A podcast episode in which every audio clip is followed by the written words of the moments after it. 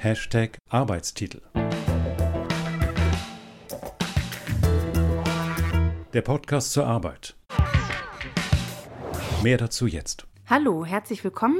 Ich bin Kathi Nariman und heute sind wir bei Katrin Mohr. Katrin Mohr arbeitet bei der IG Metall, also bei der Gewerkschaft, und ist dort in der Abteilung für Grundsatzfragen und Gesellschaftspolitik. Sie beschäftigt sich schon seit vielen Jahren mit Arbeit und Gesellschaft, hat dazu auch geforscht und promoviert. Und wir treffen Katrin in ihrem Berliner Homeoffice. Viel Spaß. Genau, hallo Katrin, danke, dass wir dieses Gespräch machen können und ich steige wie immer ein mit der ersten Frage. Ähm, unser Thema ist ja Arbeit weswegen wir hier sind. Wie ist es dazu gekommen, dass du dich mit dem Thema Arbeit beschäftigst? Also mit dem Thema Arbeit als Arbeit. Arbeiten tun sie alle, die wir interviewen, aber vor allen Dingen beschäftigt ihr euch alle mit Arbeit als Thema. Wie kam es mal dazu? Ja, tatsächlich über die Uni, über einen Lektürekurs des Kapitals von Karl Marx. Ähm, ich habe Soziologie studiert an der Freien Universität Berlin und äh, seinerzeit gab es eben noch Kapitallektürekurse, die von älteren Studierenden angeleitet wurden. Und Arbeit ist ja einfach eine ganz zentrale Kategorie bei Marx. Also Arbeit schafft den Wert quasi unseres wirtschaftlichen Reichtums und das Lohnarbeitsverhältnis als ne, die abhängig Beschäftigten ähm, haben nichts zu verkaufen außer ihrer Arbeitskraft, sind angewiesen auf ihre Arbeit, um ihr Einkommen zu generieren als sozusagen zentrales Strukturmerkmal unserer Gesellschaft. Äh, das ist ja einfach nach wie vor so, dass äh, im, in einer kapitalistischen Gesellschaft das die Grundlage quasi ist. Ne? Und äh, eben die Mehrheit der Bevölkerung auf Arbeit angewiesen ist. Und ähm, da ich mich ja eben auch qua Studium und äh, Interesse sehr für gesellschaftliche Strukturen und Verhältnisse interessiert habe und Arbeit eben da so grundlegend ist, äh, war es dann eben naheliegend, sich auch intensiv damit zu beschäftigen im Studium. Ja, und dann habe ich mich eben viel mit Kursen auch zur Arbeitssoziologie, aber dann auch vermittelt darüber kam auch das Interesse am Sozialstaat. Also wie ist äh, man abgesichert sozial, ne, wenn man eben nicht arbeiten kann wegen Arbeitslosigkeit, wegen Krankheit, wegen äh, im Alter mit Rente und so weiter. Und dann kam eigentlich dieses Interesse an, an Sozialpolitik auch stark daher. Dazu habe ich dann später auch promoviert und war lange Jahre im Bundestag als Referentin in dem Bereich tätig. Ja, und jetzt arbeite ich für die IG Metall in der Grundsatzabteilung und da beschäftigen wir uns ja ganz viel mit Fragen der Zukunft der Arbeit und Gestaltung von Arbeit. Ja, so ist quasi der Weg gewesen.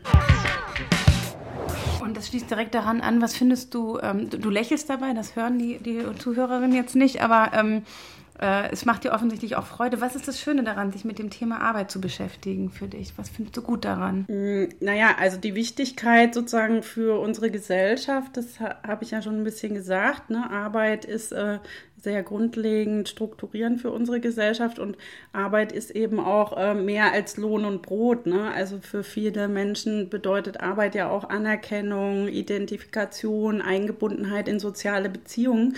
Also hat Arbeit eine Funktion, die weit darüber hinausgeht, ähm, dass man daraus Einkommen bezieht. Ähm, dann ist natürlich auch die politische Mission, die mich damit verbindet, ist eben Arbeit so gut wie möglich zu gestalten und auch äh, dafür zu sorgen, dass alle Menschen äh, Teilhabe zu guter Erwerbsarbeit haben in dieser Gesellschaft.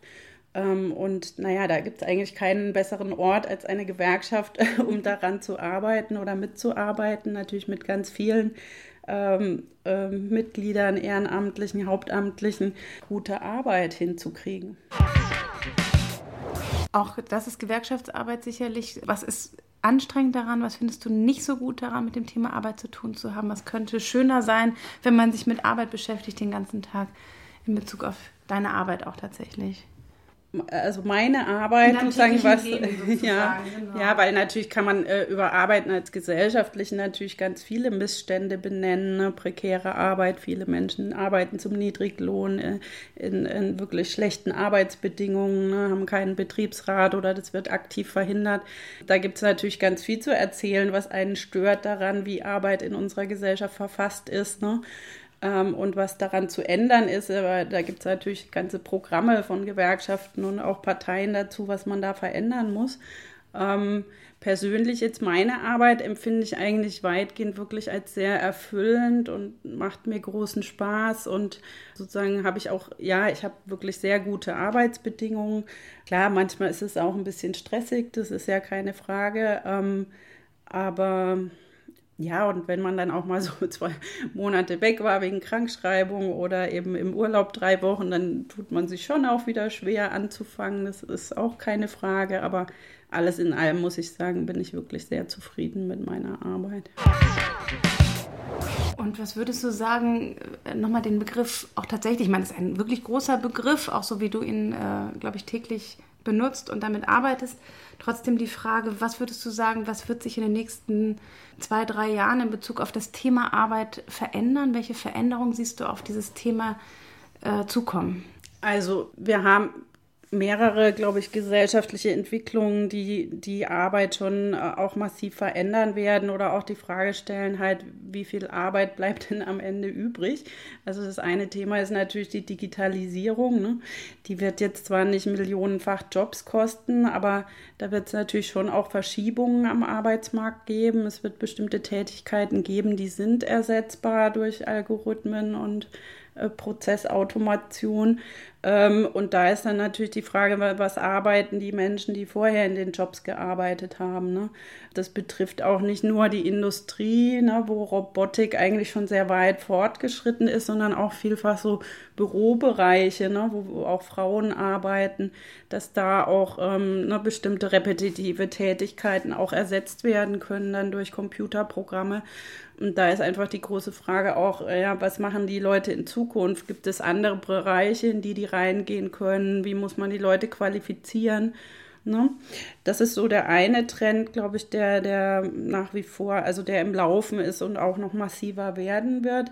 Dann jetzt mal für die Branchen der IG Metall gesprochen, gibt es natürlich einen ganz gravierenden Strukturwandel, äh, den der Klimawandel erzwingt, nämlich weg von ne, Verbrennermotoren, äh, von CO2-Schleudern hin zu ähm, klimafreundlichen äh, Motoren und Antriebsarten und Verkehrsmitteln. Und das wird halt heißen, dass auch in der Automobilindustrie, weil so äh, Elektromotoren, die brauchen einfach viel weniger Leute, die zu bauen. Ne? Also die haben viel weniger Teile, die sind von der Komplexität her ähm, geringer und äh, das heißt einfach, dass auch in diesen ganzen Zuliefererbereichen in der Automobilindustrie da Beschäftigung wegbricht. Und äh, da ist die große Frage halt auch, was machen die in Zukunft, die Kolleginnen und Kollegen? Was äh, kann man für alternative Produkte entwickeln, wo die tätig sind oder wie kann man vielleicht auch Beschäftigung dann äh, in anderen Bereichen aufbauen, sei es eben Elektrobusse, Bahnen, wenn stärker öffentlicher Verkehr genutzt und gefördert wird, dann im Bereich Wasserstofftechnologie und solche Dinge. Ähm, und dann ist halt auch wieder die Frage, wie kriegt man die Leute von A nach B? Und was muss man dafür tun, um sie zu qualifizieren? Wie müssen die Unternehmen sich aufstellen, damit sie auch äh, in dieser grünen Ökonomie weiter bestehen können und dass Beschäftigung erhalten bleibt? Das, denke ich, sind so die großen Trends, ne? neben anderen Dingen. Globalisierung ist auch nach wie vor ein Thema, aber ähm, das sind so, glaube ich, zwei gesellschaftliche Megatrends. Und dann eines will ich noch ansprechen, das Thema Arbeitszeit und Vereinbarkeit von äh, Beruf und Leben oder und Familie halt auch natürlich ein ganz gravierendes Thema ist. Also das ist es natürlich schon lange, aber das wird es auch immer stärker werden. Also die Frage partnerschaftlicher Arbeitsteilung, dass nicht mehr der eine, der Mann normalerweise in diesem Normalarbeitsverhältnis plus Überstunden arbeitet und die Frau nur Teilzeit, sondern dass man halt beide irgendwie vernünftige Jobs hat mit einer Arbeitszeit, wo dann auch ein vernünftiges Einkommen und eine soziale Sicherung bei rauskommt. Ne? Und wie vereinbart man das mit Familie und Kindern und so weiter? Das ist nach wie vor ein Riesenthema. Und äh, jetzt haben wir im Gespräch die Vier-Tage-Woche, die der IG Metall-Vorsitzende in den Ring geworfen hat. Ähm, und solche Fragen nach kollektiver Arbeitszeitverkürzung, aber auch nach individuellen Wahlmöglichkeiten, denke ich, die stehen ganz oben auf der gesellschaftlichen Agenda. Genau, und wenn man sich diese ähm, großen Trends anschaut, die du äh, genannt hast, was würdest du sagen aus deiner Perspektive, was braucht es für Menschen, um mit diesen Veränderungen umzugehen? Ein paar Sachen hast du schon so angesprochen, aber was, was müssen Menschen mitbringen oder was müssen wir alle mitbringen, mit diesen Veränderungen gut umgehen zu können? Also ich denke, einerseits eine Bereitschaft, sich auch einzusetzen für die eigenen Interessen und ähm, tatsächlich auch ähm, im Betrieb oder in der Gesellschaft auch ähm, ja sich aktiv zu beteiligen dann auch oder sich äh, ne, gemeinsam eben zusammenzutun, also solidarisch zu handeln, um gemeinsam auch was zu erreichen, weil es ist nun mal so als Arbeitnehmer alleine äh, ist man halt in der unterlegenen Position gegenüber dem Arbeitgeber. Und, und, nur wenn man sich zusammenschließt in Gewerkschaften, wenn man es schafft, Betriebsräte zu wählen, äh, äh, kann man auch dann Dinge erreichen. Ne? Oder äh, auch ähm, wir hatten 2018 ja Streiks, um diese, ähm, ne, um mehr Selbstbestimmung in der Arbeitszeit auch hinzukriegen. Und daraus ist dann geworden, dass man diese Wahloption hatte, entweder ein tarifliches Zusatzgeld zu nehmen oder acht freie Tage im Jahr. Und ähm, sowas kann man nur erreichen, wenn man wirklich auch eine starke Mobilisierung hat. Und also das würde ich mir wünschen, dass viel mehr Menschen auch äh, bereit sind, was zu tun für die Verbesserung der eigenen Arbeitsbedingungen. Ja, vielleicht. Ja ist ja schon eine ganze Menge, was man mitbringen muss. Ähm, und ich gucke mal kurz auf die Uhr. Wir sind wunderbar in unserer Zeit auch. Meine letzte Frage ist immer ein bisschen eigennützig auch für unseren Podcast, aber trotzdem auch interessant. Was würdest du sagen, mit wem sollten wir noch sprechen? Wenn wir mit Menschen sprechen wollen, die das Thema Arbeit zum Thema sich gemacht haben, wen fändest du interessant? Wirklich konkrete Menschen, die dir einfallen? Mhm. Was wünschst du dir, wen wir mal befragen, wo du dann mein Interview hören kannst? Ja, vielleicht auch jemand, der so im Bereich soziale Dienstleistungen arbeitet oder an der Verbesserung von Bedingungen im Gesundheits- und Pflegesystem. Das fände ich, glaube ich, auch nochmal spannend. Mm, oder Leute, die, die halt so partnerschaftliche Modelle in der Familie auch leben, um Beruf und Familie zu vereinbaren, die quasi so ein ja, egalitäres Modell auch versuchen zu leben. Das finde ich auch immer sehr spannend, weil das ist leider immer noch sehr gering, dieser Anteil. Ne? Also wo äh, wirklich Frau und Mann äh, in einem Paar sich die Hausarbeit und die, die Erwerbsarbeit teilen. Das sind, glaube ich, 10 Prozent nur. Also das finde ich auch also so gesellschaftliche Vorreiter ne? quasi in, in solchen Bereichen.